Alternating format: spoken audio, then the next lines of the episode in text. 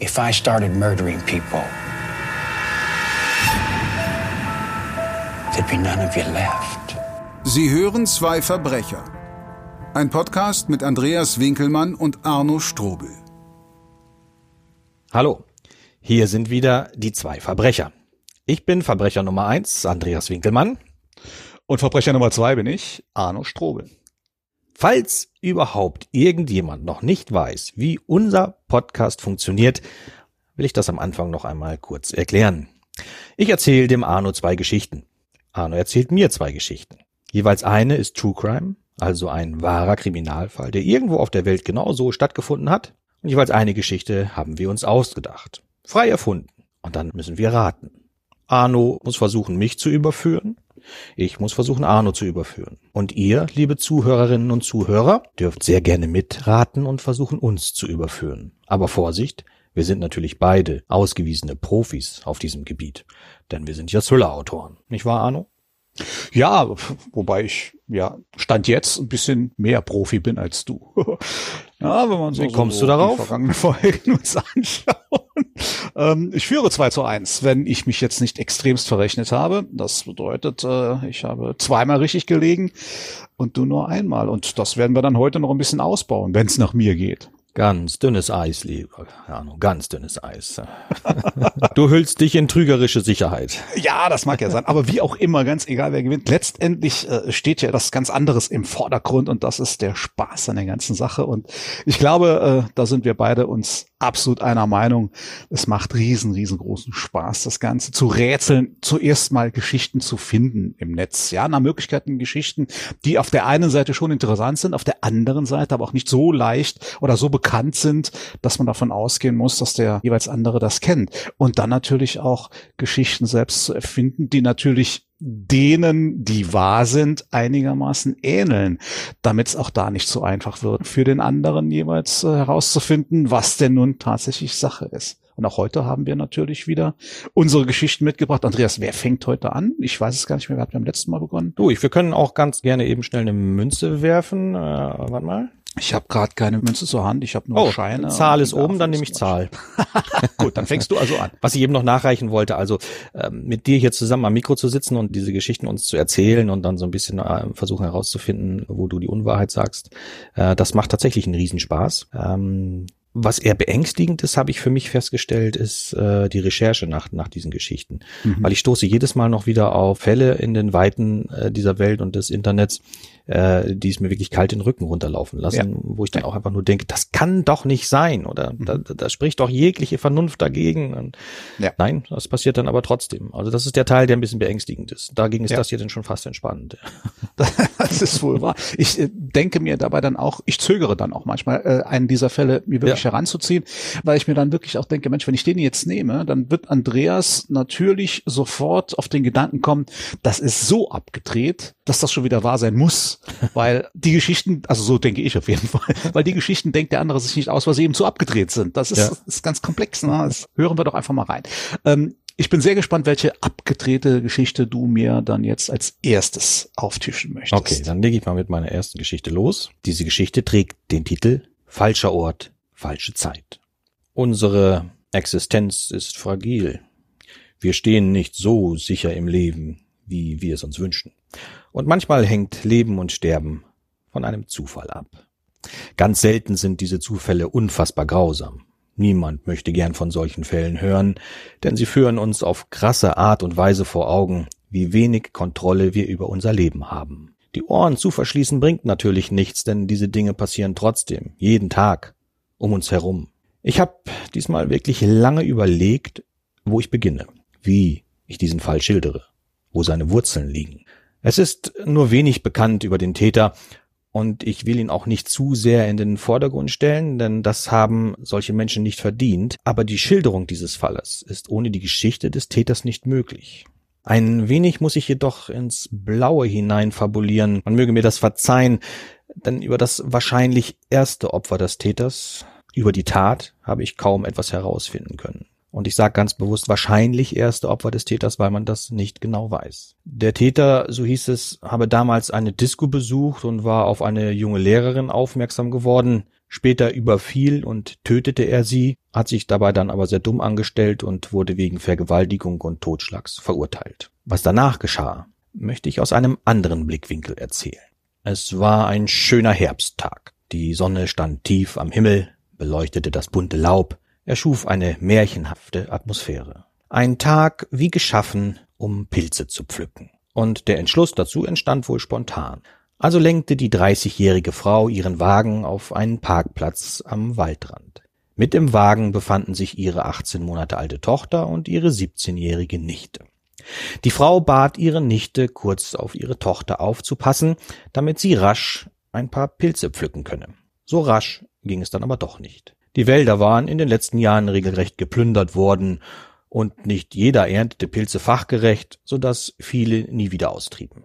Die dreißigjährige Mutter musste tiefer in den Wald hinein, als sie es vorgehabt hatte, dorthin, wo auch die Sonne keine Farben mehr zauberte. Als sie anderthalb Stunden später mit ihrer kläglichen Beute zurückkehrte, waren ihre Tochter und ihre Nichte verschwunden. Der Wagen war noch da, stand aber nicht an der Stelle, an der sie ihn zurückgelassen hatte, sondern ein Stück weit entfernt im Wald versteckt. Zuerst glaubte die Mutter noch an einen harmlosen Grund. Sie hatte den Schlüssel ja zurückgelassen, vielleicht hatte ihre Nichte aus Langeweile erste Fahrübungen unternommen, also suchte sie den Parkplatz und angrenzenden Wald ab und rief nach den beiden, ohne Erfolg. Nach einer Viertelstunde geriet die Mutter dann in Panik und rief die Polizei. Die startete sofort eine groß angelegte Suchaktion, wie es sie selten zuvor gegeben hatte. Sie verlief erfolglos. Keine Spur von dem Baby und dem Teenager. Erst drei Wochen später fand ein Rentner die Leichen der beiden. 400 Kilometer von dem Ort entfernt, an dem sie entführt worden waren. Die rasch gegründete Soko hatte überhaupt keine Spuren von dem Täter, aber es gab Gerüchte, und wie wir ja alle wissen, steckt in vielen Gerüchten ein wenig Wahrheit. Gleich mehrere Verdächtige kamen für die Menschen aus der Umgebung in Frage. Da gab es den Rosenkavalier, einen Millionärssohn, der der 17-Jährigen immer Blumen schenkte.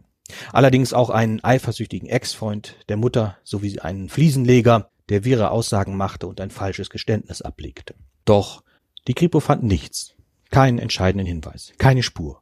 Und so wurde der Fall fünf Jahre später als sogenannter Cold Case abgelegt. Allerdings hatten die Ermittler immer noch die Hoffnung, den Täter irgendwann zu überführen. Was sie hatten, war eine Sekretspur auf dem Körper der 17-Jährigen, aber die Wissenschaft musste erst eine Technik entwickeln, um aus winzigsten, auch alten Spuren Genmaterial zu gewinnen. Drei Jahre später war es dann soweit. Doch auch ein groß angelegter Test mit 10.000 Speichelproben brachte kein Ergebnis. In einem Routineverfahren sollten dann Häftlinge aus verschiedenen Strafanstalten überprüft werden. Ein verurteilter mehrfacher Mörder und Triebtäter verweigerte die Speichelprobenabgabe und erhängte sich wenig später in seiner Zelle. Die Ermittler fanden jedoch DNA-Spuren in seiner Zahnbürste und im Rasierpinsel. Und er war es. Dieser Mann tötete das Baby und die 17-Jährige. Was die Ermittler dann herausfanden, ist an Grausamkeit kaum zu überbieten. Nachdem der Mann damals zuerst seine Geliebte getötet hatte, fuhr er auf der Flucht mit seinem Wagen 18.000 Kilometer kreuz und quer durch Deutschland und kam zufällig zu der Zeit an dem Parkplatz am Waldrand vorbei, als die 17-Jährige dort auf ihre Nichte aufpasste, weil die Mutter im Wald Pilze suchte. Nachdem er die beiden erwürgt hatte, lud er sie in seinen Wagen, fuhr davon und lud die Leichen dort ab, wo sie später gefunden wurden. Nicht lange nach dieser grauenvollen Zufallstat endete seine Flucht jedoch, er wurde gestellt und wegen des Mordes an seiner Geliebten angeklagt. Während dieser Verhandlung kam niemand auf die Idee, dass der Mann für die Morde an dem Baby und der Teenagerin verantwortlich sein könnte. Er wurde für den Mord an seiner Geliebten verurteilt und kam ins Gefängnis, aus dem er eigentlich nie hätte entlassen werden dürfen. Denn wie sich später herausstellte, saß er wegen des Totschlags an der jungen Lehrerin schon einmal in Haft war aber im Zuge der Wiedervereinigung durch ein Amnestieverfahren begnadigt worden. Hm. So, Arno. Mhm. Ja, ja, es ist ja mittlerweile tatsächlich so, ähm, dass wir uns so auf die ganze Geschichte eingespielt haben und ich merke das jetzt auch wieder bei dieser Geschichte, dass es quasi mit jedem Mal schwerer wird, irgendwelche Anhaltspunkte zu finden, die darauf hindeuten könnten, ist das Ganze jetzt von dir ausgedacht oder ist das tatsächlich ein True Crime Fall? Ähm, ja, ich habe mir hier schon äh, zwei, drei Notizen gemacht dazu, aber ähm, ich muss das Ganze noch ein bisschen sacken lassen. Ähm, und vor allen Dingen muss ich da eine zweite Geschichte hören, um da auch einen direkten Vergleich anstellen zu können. Deswegen möchte ich im Moment mal noch nichts sagen. Das heißt doch eine Frage. Du wirst sie mir wahrscheinlich nicht beantworten können, aber das, ich, ich sag's nur mal so, eine Frage, die mich jetzt schon beschäftigt ist.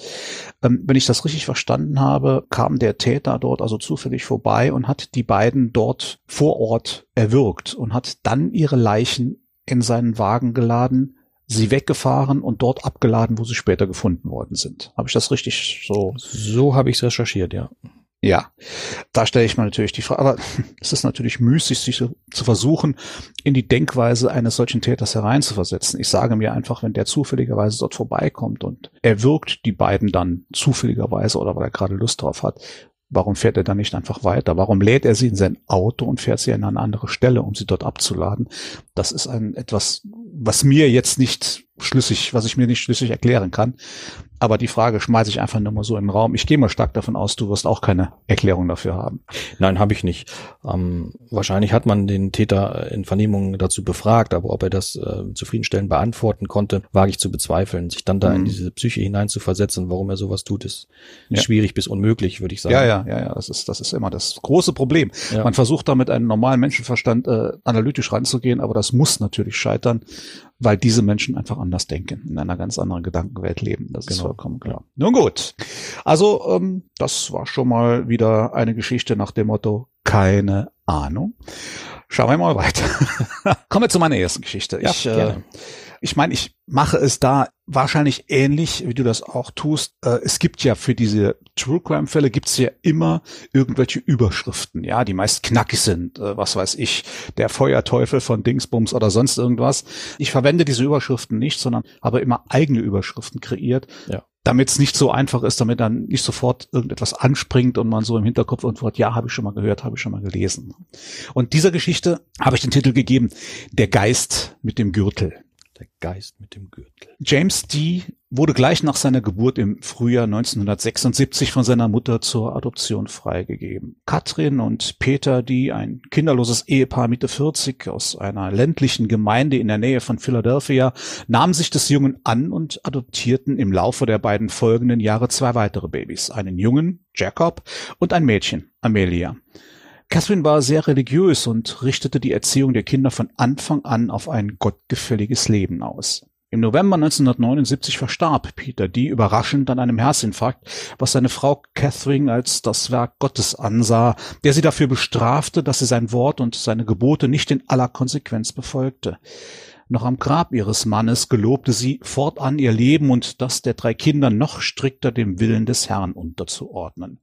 In den folgenden Jahren hatten James, Jacob und Emilia einen streng organisierten Tagesablauf, der ganz den Geboten Gottes untergeordnet war. So mussten die Kinder drakonische Strafen ertragen, wenn sie nicht gehorchten oder eines der täglichen Gebete vergaßen, die sie morgens, mittags und abends sprechen mussten. Besonders James litt unter der harten Hand seiner Pflegemutter. Anders als Jacob und Amelia hatte er ein störrisches und aufbrausendes Wesen und widersetzte sich immer wieder Catherines Willen. Infolgedessen wurden die Strafen, die seine Pflegemutter ihm auferlegte, immer drakonischer. So schloss sie ihn fast täglich mehrere Stunden im Keller unter der Scheune ein, einem stinkenden Loch mit Lehmboden, das er sich mit allerlei Ungeziefer teilen musste. War er danach noch immer nicht gefügig, verprügelte Catherine ihn mit dem breiten Ledergürtel ihres verstorbenen Mannes und achtete dabei darauf, besonders sein Gesicht zu treffen, wenn er die Augen nicht demütig senkte. Die Lehrer der Kinder registrierten zwar die häufigen Verletzungen, unternahmen jedoch nichts dagegen. Im Alter von 14 Jahren verabschiedete sich James nachts von Jacob und Amelia, schlich sich mit dem Nötigsten unter dem Arm aus dem Haus und verschwand. Per Anhalter reiste er nach New York, wo er sich im Hafen als Tagelöhner verdingte. Er war zu diesem Zeitpunkt schon recht kräftig und konnte anpacken, so dass ihm jeder glaubte, dass er schon 17 sei und er keine Schwierigkeiten hatte, jeden Morgen eine Arbeit zugewiesen zu bekommen. Die Nächte verbrachte er unter einer Zeltplane gemeinsam mit anderen Obdachlosen in einem abgelegenen Bereich in Hafennähe. Zwei Monate vergingen so, bis Edward P., einer der Vorarbeiter, darauf bestand, dass Jameson seine Sozialversicherungsnummer gab. Als der Junge sich weigerte, warf er ihn aus seinem Büro und riet ihm, sich nie wieder in diesem Bereich des Hafens blicken zu lassen. Am Abend des gleichen Tages wurde Edward P. auf dem Weg nach Hause am Rand des Hafenbereichs Hinterix erstochen. Anschließend wurde vermutlich mit einem Gürtel mit dicker Schnalle so exzessiv auf das Gesicht des Toten eingeprügelt, dass es bis zur Unkenntlichkeit entstellt war. Recht schnell war klar, wer nur für den Mord in Betracht kommen konnte, denn der Streit zwischen James und seinem Vorarbeiter war von einigen Arbeitern bemerkt worden, doch alle Versuche, den Tagelöhner ausfindig zu machen, scheiterten. Rund drei Wochen nach dem Mord tauchte James im August 1990 in Brick Township auf und fand einen schlecht bezahlten Job bei einem italienischen Gemüsegroßhändler am Ufer des Meddeconk River. Dort arbeitete er vier Monate lang sehr zur Zufriedenheit seines Chefs. Keine Arbeit war James zu viel. Er packte an, wo es nötig war und machte Überstunden, wann immer sein Chef es verlangte. Dann plötzlich erschien er eines Morgens zum ersten Mal nicht zur Arbeit. Am Nachmittag des gleichen Tages fand man in einer Ecke des Lagerhauses die Leiche eines anderen Arbeiters. Der Körper wies mehrere Stichwunden auf, die mit Wucht ausgeführt worden waren. Besonders auffällig aber waren die erheblichen Gesichtsverletzungen, die von einem harten, kantigen Gegenstand stammen musste, der mit großer Kraft das Gesicht getroffen hatte. Der Rechtsmediziner tippte auf einen Gürtel mit schwerer Schnalle. Wie schon in New York fiel auch hier der Verdacht schnell auf James D., der am Vortag einen lautstarken Streit mit dem Ermordeten gehabt hatte, wie Kollegen des Toten berichteten. Von James selbst fehlte allerdings jede Spur. Es fand sich nicht einmal jemand, der wusste, wo der junge Mann in den vergangenen Monaten seine Nächte verbracht hatte. Noch stellten die Polizeibeamten keine Verbindung zu dem Fall von New York auf. Das passierte erst ein halbes Jahr später, als in einem Stahlwerk in Atlantic City ein Arbeiter erstochen aufgefunden wurde, nachdem er sich zuvor mit einem neuen Kollegen namens James gestritten hatte. Das Gesicht des Mannes war bis zur Unkenntlichkeit entstellt. Es war Chief Inspector Edward M., dem die Parallelen zu den Fällen in New York und Brick Township auffielen. Er bildete eine Sonderkommission und schickte Beamten in beide Städte, wo sie Nachforschungen anstellten und sich mit ehemaligen Kollegen von James unterhielten. Sie setzten die Angaben der wenigen Arbeiter, mit denen James hier und da gesprochen hatte, zusammen und fanden so heraus, wo er herkam und aufgewachsen war. Catherine D., die daraufhin zu ihrem Pflegesohn befragt wurde, beschrieb James als widerspenstigen, gottlosen Jungen, der als Werkzeug des Bösen ausgezogen war, um die Menschheit zu verderben. Sie beteuerte, alles Menschenmögliche getan zu haben, um James auf den rechten Weg Gottes zurückzuführen, musste sich aber eingestehen, zu wenig Kraft für diese Aufgabe gehabt zu haben. Schließlich habe sie noch zwei weitere wohlgeratene Kinder, denen sie sich widmen müsse. Jede Schuld an James Verhalten wies sie weit von sich. Obwohl man nun wusste, wer James D. war und eine landesweite Fahndung nach ihm lief, kamen die Polizeibeamten nicht weiter, denn es existierte kein einziges Foto des jungen Mannes. Seine Pflegemutter Catherine lehnte jegliche Art von Fotografien ab. Die Phantomzeichnungen, die nach den Angaben von James ehemaligen Arbeitskollegen angefertigt wurden, führten ebenfalls zu keinen nützlichen Hinweisen.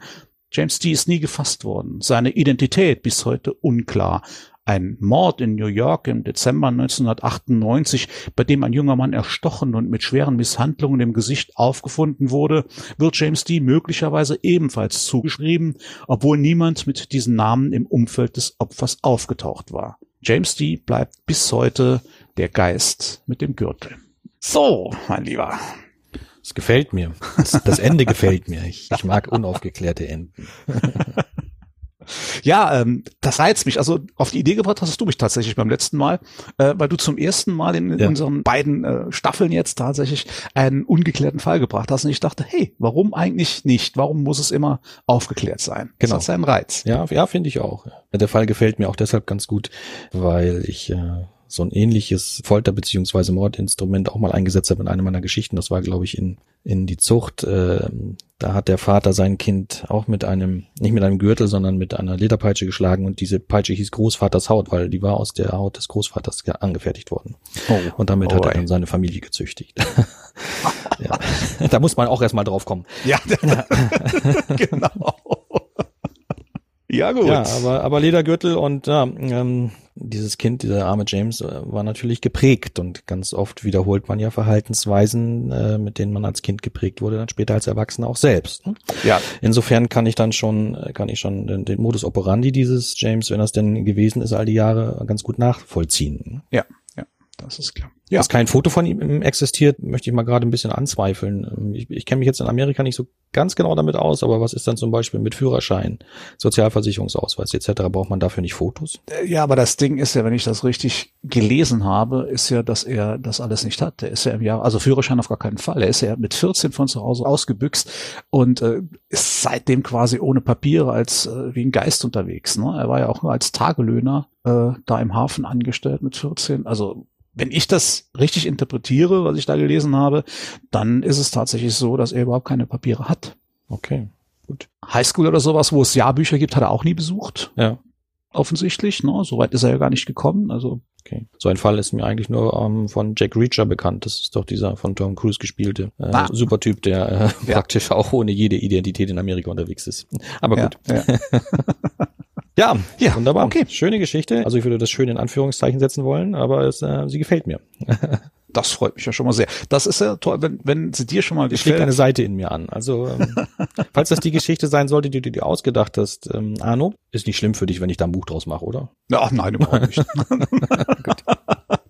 okay, lieber Andreas. Zweite Geschichte. Genau. Mhm zweite Geschichte. Ich habe mir gedacht, wenn dieser unser Podcast, nämlich Folge drei der zweiten Staffel ausgestrahlt wird, sind wir kurz vorm Jahreswechsel. Deswegen nenne ich meine zweite Geschichte Frohes neues Jahr. Aha. In diesem Fall geht es darum, dass wir den Menschen immer nur vor die Stirn, nie in den Kopf hineinschauen und nicht wissen können, was darin vor sich geht, auch wenn wir das gern glauben. Wir alle kennen doch diese immer gut gelaunten Menschen, die einem selbst unter den schlimmsten Bedingungen noch fröhlich ins Gesicht lachen, selbst wenn es ihnen gerade selbst richtig mies geht. Sie tun alles dafür, sich in solchen Situationen zu kontrollieren. Aber jeder trägt im Alltag eine Maske.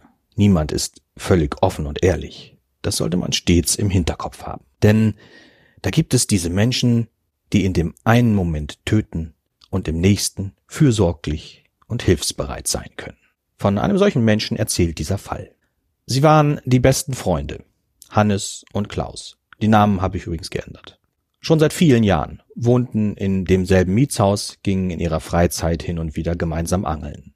Sie hatten auch schon einige Jahreswechsel miteinander verbracht, oft waren ihre Partnerinnen dabei gewesen, die wechselten bei den Männern aber häufig, seitdem beide vor vielen Jahren geschieden worden waren. In diesem Jahr wollten Hannes und Klaus wieder miteinander feiern. Wenige Wochen vor dem Jahreswechsel trennte sich jedoch Hannes Freundin von ihm. Klaus war noch relativ frisch mit Chloe liiert, die erst vor kurzem in das Mietshaus nebenan gezogen war, also beschloss man, zu dritt zu feiern. Zeugen sagten später aus, dass es in der Wohnung schon früh am Abend relativ laut zuging. Bald klang es nach einem handfesten Streit. Die Bewohner in der Etage darunter waren drauf und dran, die Polizei zu rufen, als sich die Sache von allein erledigte. Ein Nachbar beobachtete, wie Hannes wutentbrannt und stark angetrunken durchs Treppenhaus lief und in seiner eigenen Wohnung verschwand. Danach war aus der Wohnung von Klaus nichts mehr zu hören. Um ein Uhr nachts gab es jedoch erneut störende Geräusche. Es klang, so die Nachbarn, als würde in der Wohnung jemand Möbel verschieben. Weil die Nachbarn, ein älteres Ehepaar, bereits zu Bett gegangen waren, klopfte man gegen die Zimmerdecke und damit kehrte auch Ruhe ein. Gegen Nachmittag des Neujahrstages tauchten die beiden 17 und 20 Jahre alten Töchter von Klaus in dem Mietshaus auf, klingelten und klopften an der Türe ihres Vaters, doch er öffnete nicht.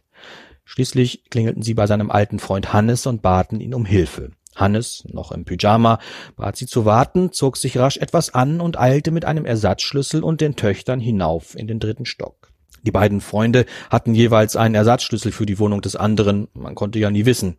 Als erneutes Klingeln und Klopfen wieder nichts brachte, sperrte Hannes auf. Er und die Töchter fanden die Wohnung leer vor. Im Bett gab es eine große Blutlache auf den weißen Laken. Die Polizei wurde alarmiert und durchsuchte die Wohnung. Spezialisten der Spurensicherung wurden hinzugezogen. Alle Spuren in der Wohnung deuteten auf einen Kampf hin. Die Menge des Blutes im Bett ließ auf eine schwerwiegende Verletzung schließen. Allein von Klaus und Chloe fehlte jede Spur. Während die Ermittlungen in der Wohnung liefen, nahm Hannes die beiden aufgelösten Töchter mit in seine Wohnung, kochte ihnen Kaffee und tröstete sie. Als später eine Kriminalkommissarin dazukam, konnte sie beobachten, wie Hannes sich aufopferungsvoll um die beiden jungen Frauen kümmerte. Er kochte auch für die Kommissarin Kaffee, bot seine Hilfe an und gab ohne Nachfrage zu, in der Nacht nach einem Streit die Silvesterparty verlassen zu haben. An den Grund des Streits konnte er sich nicht mehr so ganz genau erinnern, es sei schon zu betrunken gewesen. Wahrscheinlich hatte er bei einem Gesellschaftsspiel verloren, dabei hatte er schon als kleiner Junge hin und wieder die Kontrolle verloren und zum Beispiel beim Mensch ärgere dich nicht die Spielfiguren vom Brett gewischt. Wer nicht? Er sagte weiterhin aus, dass er beobachtet habe, wie Klaus und Chloe später das Haus verlassen hatten. Hannes konnte nicht sagen, wohin sie gegangen seien, aber er habe angenommen, hinüber in Chloes Wohnung. Die Wohnung der 46-jährigen Deutschen mit französischen Wurzeln wurde vom Hausmeister aufgebrochen und durchsucht. Die Polizei fand sie leer vor und es gab keinen Hinweis darauf, dass das Liebespaar in der Nacht dort gewesen sei. Das Bett war unbenutzt. Erste kriminaltechnische Untersuchungen in beiden Wohnungen brachten keinen Erfolg.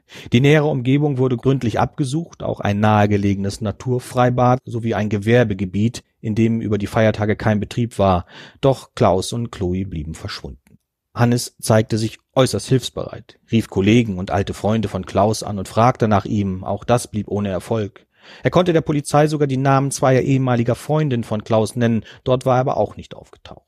In der Nacht vom 4. auf den 5. Januar verließ Hannes mitten in der Nacht seine Wohnung und ging zu einem am Straßenrand abgestellten Firmenwagen.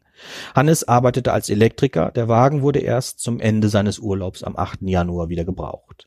Bei laufendem Motor kratzte er das Eis von der Scheibe und fuhr schließlich davon. Seine Fahrt dauerte eine Stunde und endete am Steinbruch Langenweißbach. Dort rangierte er den Caddy bis an die drei Meter hohe Steilkante und öffnete die hinteren Türen. In diesem Moment griff die Polizei ein. Sie war dem Mann in einem zivilen Wagen bis zum Steinbruch gefolgt. Zuvor war er vom 1. Januar an rund um die Uhr beobachtet worden, da er als tatverdächtig galt. Im Kofferraum des Handwerkerfahrzeugs lagen die Leichen von Klaus und Chloe. Klaus war durch einen Stich ins Herz getötet, Chloe erwürgt und dann missbraucht worden. Hannes stritt vor Ort die Tat ab. Er sagte aus, in der Silvesternacht noch einmal in die Wohnung seines Freundes gegangen zu sein, um den dummen Streit aus der Welt zu schaffen, aber da seien die beiden schon tot gewesen. Aus Angst, dafür verantwortlich gemacht zu werden, habe er die Leichen in der Nacht aus dem Haus getragen und in seinem Dienstwagen versteckt. Beim Verhör auf dem Polizeipräsidium versuchte er dann, sich damit herauszureden, sich nicht mehr genau an die Nacht erinnern zu können, da er zu betrunken gewesen sei. Er verstrickte sich immer mehr in Widersprüche und gab die Tat schließlich zu. Er sei selbst in Chloe verliebt gewesen und habe es nicht ertragen können, seinen Freund mit ihr rummachen zu sehen, wo seine Freundin sich doch gerade von ihm getrennt hatte. Die Tat habe er unter erheblichen Alkoholeinfluss und aus Eifersucht begangen. Das glaubte ihm das Gericht später jedoch nicht, da er zu planvoll vorgegangen war. Er hatte gewartet, bis die Opfer schliefen, war mit dem Ersatzschlüssel in die Wohnung eingedrungen, hatte seinen Freund im Schlaf erstochen und dessen Freundin erdrosselt, um sie zum Schweigen zu bringen.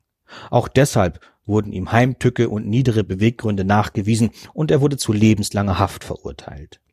Ein weiterer Grund für die Heimtücke war die Aussage der Kriminalbeamtin zum Verhalten des Täters den Kindern des Opfers gegenüber. Als er sie getröstet und sich um sie gekümmert hatte, war er darin sogar für die erfahrene Beamtin vollkommen glaubhaft gewesen. Wir haben hier also einen ziemlich klaren Fall, es gibt nichts zu Rätselraten, wer der Täter sein könnte. Ja, ja. Angefixt hat mich diese Geschichte wirklich aus dem Grund, dass der Täter sich mit den Kindern seines Opfers hinsetzt und die tröstet und sich ja. um die kümmert und darin so vollkommen der Mensch ist, den man eigentlich auch erwartet. Und das wenige Stunden nach so einer Tat, ja. Ja, weil es auf alles andere als eine Tat im Effekt hindeutet, weil das ist wirklich schon sehr abgebrüht. Ja. Und äh, ja, da kann ich durchaus verstehen, dass das Gericht ihn dann tatsächlich wegen Mord und nicht wegen Totschlages äh, verurteilt hat. Und äh, ja, bleibt zu hoffen, dass, falls das der wahre Fall ist, dass äh, er keine Möglichkeit hat, nach 15 Jahren wieder rauszukommen. Aber es ist auch äh, die Namen hast du gesagt, anfangs hast du geändert, oder? Ja, das mache ich jetzt aber grundsätzlich bei jedem. Ja, Fall. ja, das ist auch okay. Ähm, ist das in Deutschland passiert?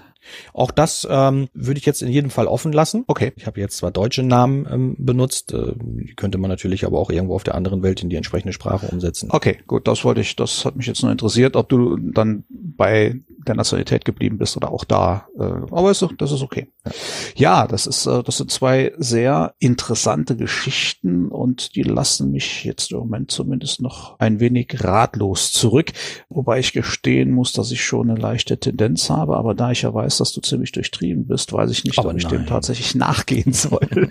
ich war durchtrieben, auf keinen Fall. Wir schauen. Wir schauen mal, Johann. Ich wollte nur eine schöne Silvestergeschichte erzählen. Okay, dann äh, würde ich sagen, runden wir das Ganze ab, dann mit meiner zweiten Geschichte. Ja. Ähm, die habe ich genannt Neumondnächte in Florenz. Ach, du bist romantisch, Arno. Ja, das macht irgendwie offensichtlich tatsächlich so die nahe, das nahe Jahresende und äh, die Weihnachtszeit. Das ist irgendwie, ich weiß nicht. Obwohl, ob das jetzt wirklich so romantisch ist, das äh, werden wir gleich neu beurteilen müssen, wenn ich die Geschichte Ja. gelesen habe. Okay, Neumondnächte in Florenz. Es ist der September 1983. Die beiden 24-jährigen Jens und Horst aus Niedersachsen wollen eine Auszeit nehmen und brechen mit ihrem Campingbus Richtung Toskana auf. Als sie im Südwesten von Florenz ankommen, parken sie ihr Fahrzeug auf einem abgelegenen Platz, wo sie die erste Urlaubsnacht verbringen möchten. Sie haben es sich gerade auf der Matratze des Campers bequem gemacht und lesen noch, als mehrere Schüsse die Seitenscheiben des Fahrzeugs zerfetzen und die beiden deutschen Camper mit insgesamt sieben Kugeln töten. Was danach passiert ist, gibt den italienischen Fahndern, die später am Tatort eintreffen, zunächst Rätsel auf. Schnell wird ihnen aber klar, hier muss der unbekannte Serienkiller am Werk gewesen sein, der seit Jahren Liebespaare in der Toskana geradezu abschlachtet. Ihre These, der Täter hat nach dem Mord die Camper-Schiebetür geöffnet und erkannt, dass Jens trotz seiner schmalen Figur und der langen blonden Haare kein Mädchen ist. Er hat seinen Irrtum eingesehen und den Rückzug angetreten, ohne das schon bekannte Ritual zu vollziehen, ohne wie sonst ein Taucher- oder Schustermesser anzusetzen und die Genitalien des Opfers herauszuschneiden. Das hat er nur bei jungen Frauen gemacht. Der Mörder, der die weltberühmte Stadt über fast zwei Jahrzehnte in Angst versetzt hielt, muss entweder selbst abartig veranlagt sein oder er hat die Brutalitäten im Auftrag einflussreicher Kreise verübt, wie es einer der Chefermittler in Betracht zieht, als Beschaffer menschlicher Körperteile für satanische Rituale zum Beispiel. Seit etwa 1974 ist er immer in dunklen Neumondnächten zwischen Juli und September in den Hügeln rund um die toskanische Metropole unterwegs.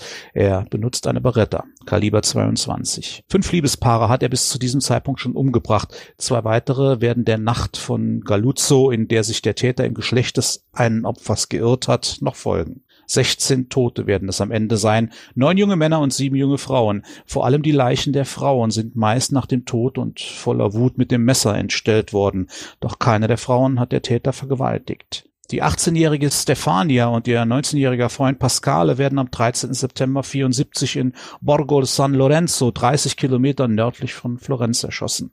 Als ein Passant die Körper der Ermordeten findet, weist er von Stefania insgesamt 90 Stichwunden in der Schamregion und an den Brüsten auf. Am 7. Juni 81 geht ein Polizeihauptmeister mit seinem zehnjährigen Sohn spazieren und entdeckt bei Scandici einen roten Fiat Ritmo. Im Wagen liegen die Leichen von Giovanni F. und seiner Freundin Camilla N. Die beiden sind von Kugeln durchsiebt. Der jungen Frau fehlt die Scham. Es folgen am 19. Juni 82 die Camper Paolo und Antonella, 22 und 20 Jahre alt. Während seine Freundin sofort stirbt, flieht Paolo verletzt, doch der Täter holt ihn ein und schneidet ihm die Kehle durch. Es nützt nichts, dass der Staatspräsident eine Belohnung von umgerechnet 250.000 Euro aussetzt. Die Ermittler stecken fest. Der Täter bleibt über Jahre nicht nur unerkannt, er leistet sich gern makabre Scherze mit den Ermittlern. Zweimal bekommen Staatsanwälte Post mit Körperteilen der weiblichen Opfer. Nur ein Dreivierteljahr nach dem Irrtumsmord an den beiden deutschen Männern aus Niedersachsen im September 83 werden im Juli 84 der 21-jährige Claudio und seine 18-jährige Begleiterin Pia in ihrem Fiat Panda tot aufgefunden. Der Tatort liegt bei Viccio. Die Brust von Pia fehlt. Die beiden Franzosen Jean-Michel und Nadine wissen entweder nichts von der Gefahr oder sie ignorieren sie. Der Täter erschießt die Toskana-Touristen und verstümmelt sie danach. In dieser Neumondnacht im September stoppt dann die Serie schlagartig. In der zweiten Hälfte der 80er Jahre läuft die bisher größte Fahndung der italienischen Geschichte an, in die sich auch Italiens Inlandsgeheimdienst einmischt. Die Polizei befragt bis zu 100.000 Menschen. Sie überprüft 40.000 Beretta-Besitzer. Herausgefiltert werden alleinstehende Männer, die vielleicht noch bei der Mutter wohnen. Am Ende bleibt eine Liste mit 89 Namen, die irgendetwas mit den nächtlichen Morden zu tun haben könnten. Doch wer ist der Täter? Wo lebt er und handelt er wirklich allein? Dabei liegt zu diesem Zeitpunkt bereits seit fünf Jahren ein Hinweis vor. Wenige Tage nach dem letzten Mord 1985 war ein anonymes Schreiben bei der Polizei eingegangen, war aber aus unbekannten Gründen unbeachtet geblieben. Darin stand, Würden Sie bitte so schnell wie möglich unseren Mitbürger Pietro P. verhören. Er hat eine kriminelle Vergangenheit und ist ein hervorragender Schütze. Im Juni 1990 kommen die Ermittlungen gegen den 65-Jährigen in Gang. Als junger Mann hat Pietro einen Nebenbuhler umgebracht. Seine Frau beschreibt ihn als gewalttätig und nachdem er in der Vergangenheit seine beiden Töchter missbrauchte, büßt er eine mehrjährige Haftstrafe ab. Er kann mit Schusswaffen umgehen und ist dort heimisch, wo auch die Morde geschahen. Eine bei Hausdurchsuchungen gefundene Patrone ist vom gleichen Typ, den auch der Täter einsetzte. Ebenso wird ein deutscher Notizblock gefunden, der in der Gegend des niedersächsischen Osnabrück gekauft wurde. Und Pacini ist seit 1987 im Gefängnis, was der Grund gewesen sein kann, weshalb die Serie 85 plötzlich zu Ende war. Im Januar 1994 beginnt die Hauptverhandlung gegen den Mann. Der Angeklagte streitet jedoch weiterhin alle Taten ab. Im November 1994 wird Pacini zu 14 Mal lebenslang verurteilt. Florenz und seine Fahnder atmen auf, doch es kommt anders. Der Verurteilte geht in die Berufung und wird 1996 tatsächlich freigesprochen. Die Berufungsrichter glauben, dass er nicht alleine der Täter gewesen sein kann. In Tatortnähe wurden mehrfach andere Fahrzeuge gesehen, einige Male auch mehrere herumschleichende Männer. 1995, zehn Jahre nach der letzten Tat, übernimmt ein neuer Chefermittler die Mordfälle von Florenz. Er findet weitere Hinweise ganz im Sinne des Berufungsgerichts, das Pietro P. nicht als Einzeltäter gesehen hat. An mehreren Tatorten hat man Abdrücke der Schuhgröße 44 gefunden. Pietros Füße sind viel kleiner. Da waren auch Stofffetzen mit Blut der Gruppe B, die weder zu den Bauern noch zu den Toten gehörte. Irgendwie passen für den Kommissario die bisherigen Ermittlungsergebnisse überhaupt nicht zusammen. Er beginnt ganz von vorne. Nach kurzer Zeit verfischt er die These, hinter der brutalen Serie stecken mehr als die perverse Fantasie eines Einzeltäters. Könnten nicht gehobene Kreise der italienischen Gesellschaft den Bauern Pietro und vielleicht einige seiner Freunde gesteuert haben? Zwei von Pietros engen Freunden kommen zuerst in Verdacht. Giutari hält schwarze Messen für möglich und dass die entfernten weiblichen Körperteile dafür als Opfergaben beschafft worden sein könnten. Also kommen Pietros alte Kumpel Giancarlo und Mario vor Gericht, wo sie sich in Widersprüche verwickeln und wegen der Beteiligung an vier der Morde zu langer Haft verurteilt werden. Der neue Ermittler gräbt unbeirrt und gegen den Willen von Vorgesetzten weiter, bis die Behörden ihn 1998 von dem Fall abziehen. Seither ruhen die Ermittlungen. Giancarlo und Mario sterben 2002 und 2009, ohne über mögliche weitere Hintergründe ausgesagt zu haben. Auch Pietro hat seine 1996 kurzfristig erhaltene neue Freiheit nicht lange genießen können. Am 22. Februar 98, dem Tat vor dem Urteil gegen Giancarlo und Mario, hat man ihn tot in seiner Wohnung aufgefunden. Die Todesursache ist bis heute unklar. So wie der ganze Fall. Das ist überhaupt nicht romantisch, Arno. Nein, ich, jetzt beim Lesen ist es mir auch aufgefallen, äh, ich habe es einfach falsch angekündigt. Ich hatte eine ganz andere Geschichte im Kopf, bevor ja, ich angefangen Man erwartet auch was völlig anderes. Wenn du Neumondnächte in Florenz schreibst als Überschrift und, und dann von, von ja. rausgeschnittenen Geschlechtsorganen oder Geschlechtsteilen, also bitte ja, Arno. Ich weiß, ich weiß. Das war mutwillige, äh, böswillige, quasi schon böswillige Irreführung. Ja, ich mal sagen. genau. Ja, gut. Aber es hat mir trotzdem Spaß gemacht. Aber Hölle, was für ein Fall. Ja, hm? sehr komplex, ne, das Ganze, äh, mit vielen, vielen. Und, und dieser, dieser Pietro, der war 65 Jahre alt, als er ähm, ins Ziel der Ermittler geriet und festgenommen wurde. Äh, das muss ich mal. So habe ich das jetzt mitgekriegt. 65. 65. Ja, ja. Dann war er also, als er die Taten begangen hat, angeblich, war er ja auch schon fast im Rentenalter. Ja, also 1990 äh, war das, also 1990 war er 65, sehe ich gerade hier. Mhm. Und im September 83 äh, war das mit diesen beiden Deutschen, wobei da aber auch gestanden hat, dass das schon die Fortsetzung einer langen Serie ist. Also er hat dann offensichtlich auch schon nicht erst als Ende 50-Jähriger mhm. angefangen, sondern so. schon etwas früher.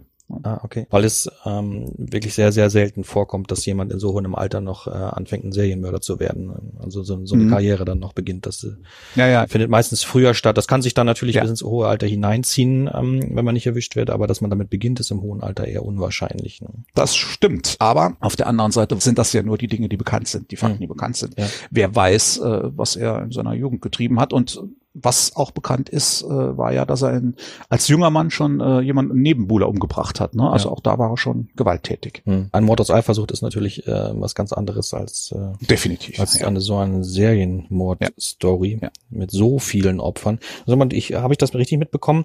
Man hat ähm, bei ihm oder in seinem Umfeld einen Notizblock gefunden, Ja.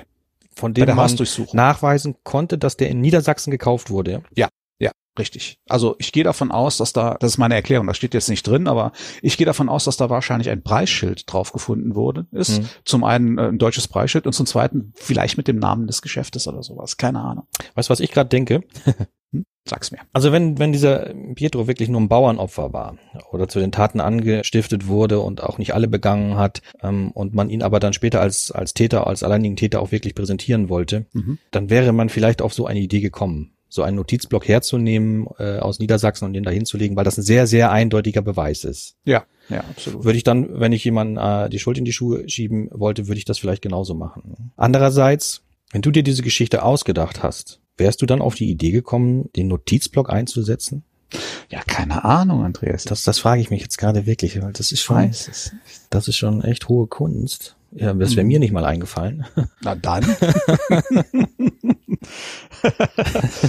Ja gut, das ist aber tatsächlich so. Ne? Das ist, was du jetzt gerade sagst, das ist ja genau die Situation, in der wir uns im Moment befinden. Ja. Wir suchen jetzt mittlerweile nach jedem kleinsten Strohhalm, den man aufgreifen kann als Indiz äh, für wahr oder erfunden. Ne? Das Ja, ja, ist schon natürlich. schwierig Ja, geworden. Also am Anfang fand ich es viel, viel einfacher, ehrlich. Ja, das stimmt. Und das sind ja gerade diese Kleinigkeiten, wie so zum Beispiel so ein Notizblock, die wir ja in unseren Geschichten auch ganz gerne verwenden, um unsere Leserinnen und Leser auf falsche Fährten äh, zu locken. äh, Oder. Auf, überhaupt auf Fährten zu locken, die sich dann vielleicht als, als falsch herausstellen oder im Endeffekt dann doch als richtig. Aber es sind ja eben genau solche Kleinigkeiten, die das Ganze authentisch und wichtig und glaubwürdig auch machen. Ja. Ja, da hänge ich mich jetzt, an diesem Notizblock hänge ich mich jetzt echt auf, muss ich sagen. Aber der kann natürlich auch in, in, in beide Richtungen ausschlagen, äh, dieses Detail. Äh, Du kannst es genauso gut eingeplant haben, um mich eben ähm, damit so ähm, auf eine falsche Fährte zu locken. Das traue ich dir ja Ja, durchaus aber auf der- zu. Auf der anderen Seite, äh, jetzt mal, mal ohne Witz, ähm, so ein Notizblock, es kann schlicht und ergreifend Dämlichkeit gewesen sein. Ja, kann's auch, ja. Na, man weiß es nicht. Es kann, also wie gesagt, es kann Dämlichkeit, wenn es dann ein wahrer Fall ist, kann es Dämlichkeit von diesem äh, Bauern gewesen sein. Muss es dann, ne? Oder man, man kauft sowas irgendwann oder man nimmt das aus den Habseligkeiten der Opfer und dann liegt das Ding und man denkt da nicht mehr dran. Klar, aber warum Genau. sollte man an einen Notizblock denken? Genau. Wie soll da auch die Verbindung hergestellt werden? Ne?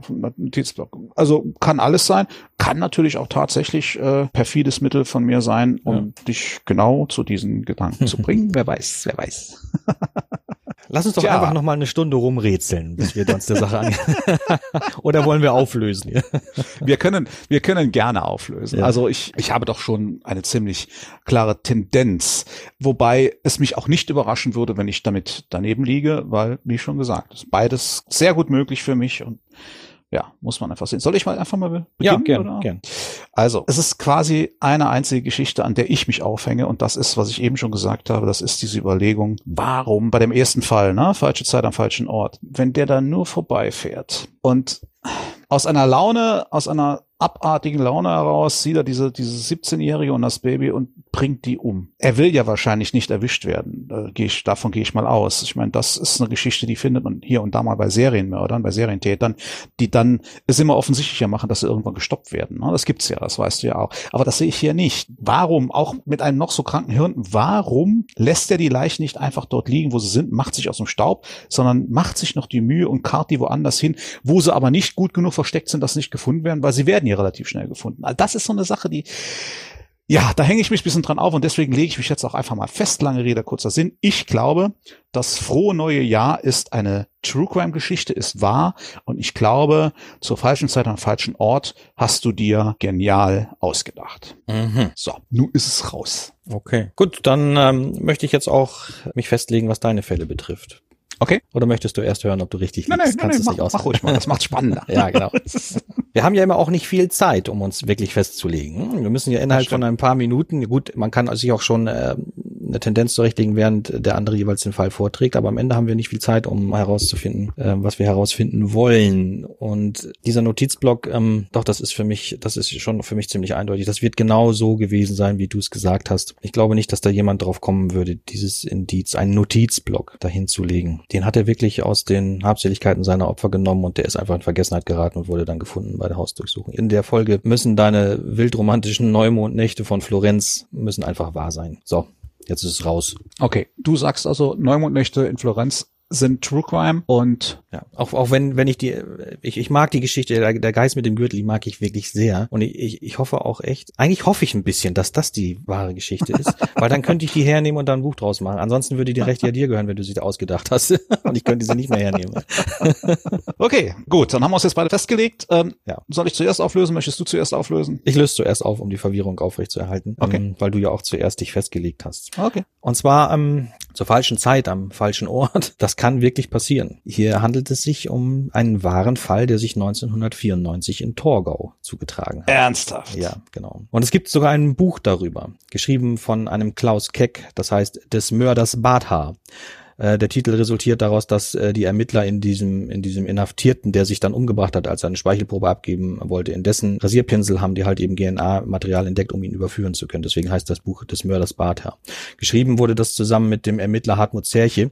Und äh, die beiden, so habe ich es zumindest recherchiert, lassen die Einnahmen aus den Buchverkäufen komplett den Hinterbliebenen zukommen, weil okay. die äh, der Meinung sind, dass für Opfer solcher Taten in Deutschland viel zu wenig getan wird. Also wenn jemand äh, im Anschluss an diesem Podcast diesen Fall vielleicht nochmal ganz genau recherchieren will oder Interesse an dem Buch hat, ähm, finde ich eine sympathische Idee, dass man äh, die Erlöse daraus den Opfern zugutekommen lässt. Ja, mhm. aber du, mein lieber Arno, liegst damit leider falsch. Ich habe diesmal falsch gelegen. ja, genau. Ja, schade eigentlich, schade eigentlich. Aber nee, finde ich, finde ich jetzt nicht.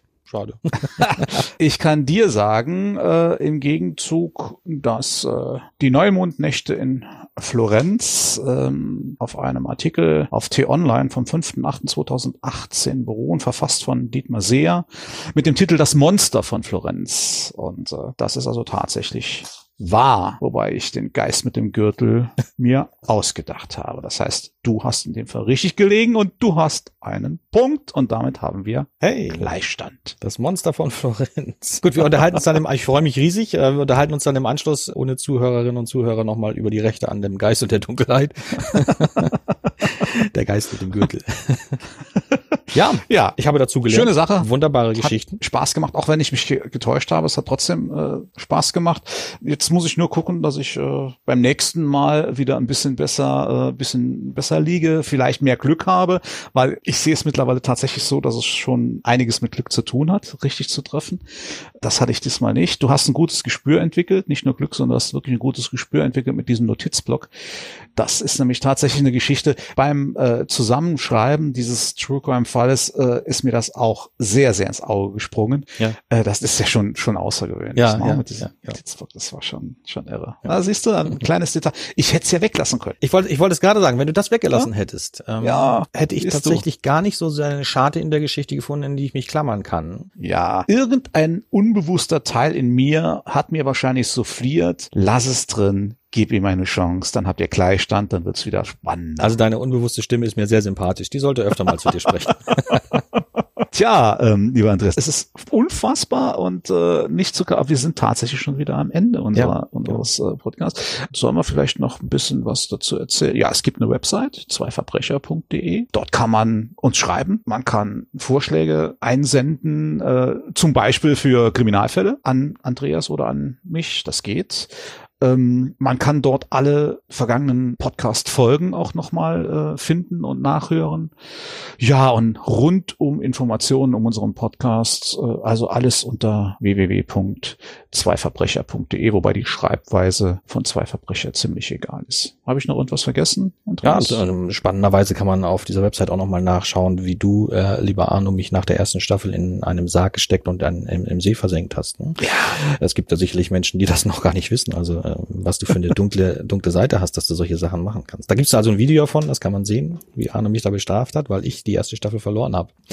Ja, Ja. schauen wir mal, wie es jetzt in der zweiten laufen Ja, wird. und ansonsten, ja, Ich finde spannend. Ja, Gleichstand finde ich toll. Hm. Jetzt steht äh, der Jahreswechsel vor der Tür. Mhm. Da würde ich zum Abschluss unseren Zuhörerinnen und Zuhörern einen wunderbaren solchen wünschen, auch wenn er in diesem Jahr ein wenig anders stattfindet, als wir das gewohnt sind oder uns gewünscht haben. Aber sei es drum, man kann ja aus allem auch immer das Beste herausholen. In diesem Fall ist das Beste für mich eine Flasche Whisky und äh, dann werde ich den Jahreswechsel sicherlich ganz, ganz schnell vergessen und keine Erinnerung mehr daran haben. Nein, Spaß.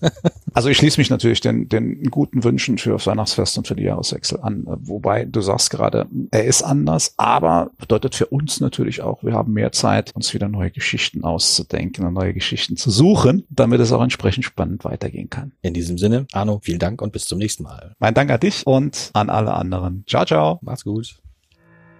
Sie hörten den Podcast Zwei Verbrecher. Ein Podcast mit Andreas Winkelmann und Arno Strobel. Herausgegeben vom Rowold Verlag in Zusammenarbeit mit den Fischer Verlagen. Created by Walid Nakspandi und Gregor Mittendorf.